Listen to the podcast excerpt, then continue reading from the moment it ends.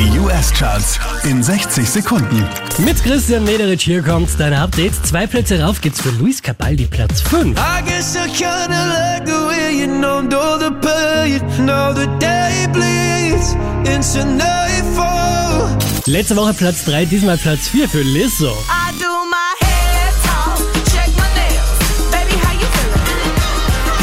Head talk. Die Herrschaften hier machen nochmal einen Platz gut. Maroon 5, Platz 3.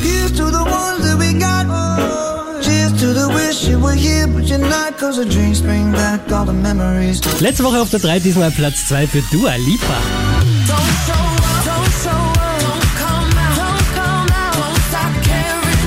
Unverändert auf der 1 der US Airplay Charts, das ist Post Malone.